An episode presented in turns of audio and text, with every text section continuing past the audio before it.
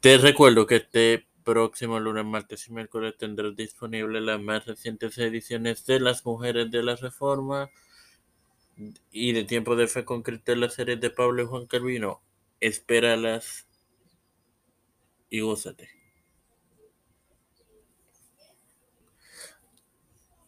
Edifícate y gózate. Este es quien te habla y te da la bienvenida a esta octava edición de tu podcast sobre escritura en Maranatha. Continúo con la crítica en la sola escritura.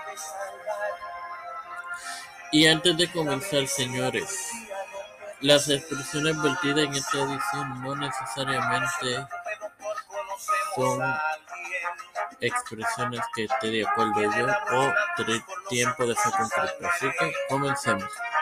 El escritor y presentador de radio católico estadounidense Patrick Madrid redactó que la sola escritura no es coherente para referenciarse a sí misma, ya que la Biblia en sí misma no instruye sola a la sola escritura y por tanto la convicción de que las escrituras son la única fuente cristiana se afecta a sí misma dado a que no puede mantenerse firme sin una enseñanza extra bíblica.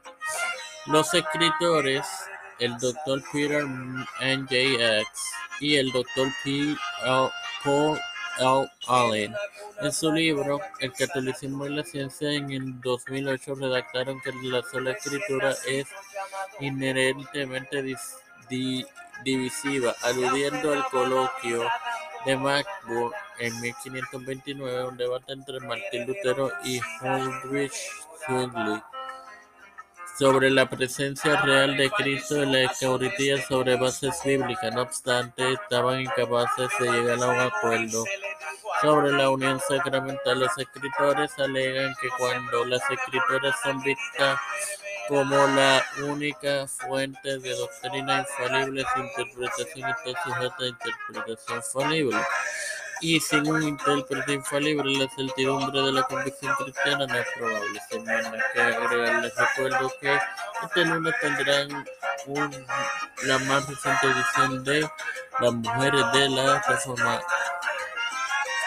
Padre Celestial y Dios de eterna misericordia y bondad, estoy eternamente agradecido por el privilegio de educar para educarme para educar y de tener tu publicación de con Cristo.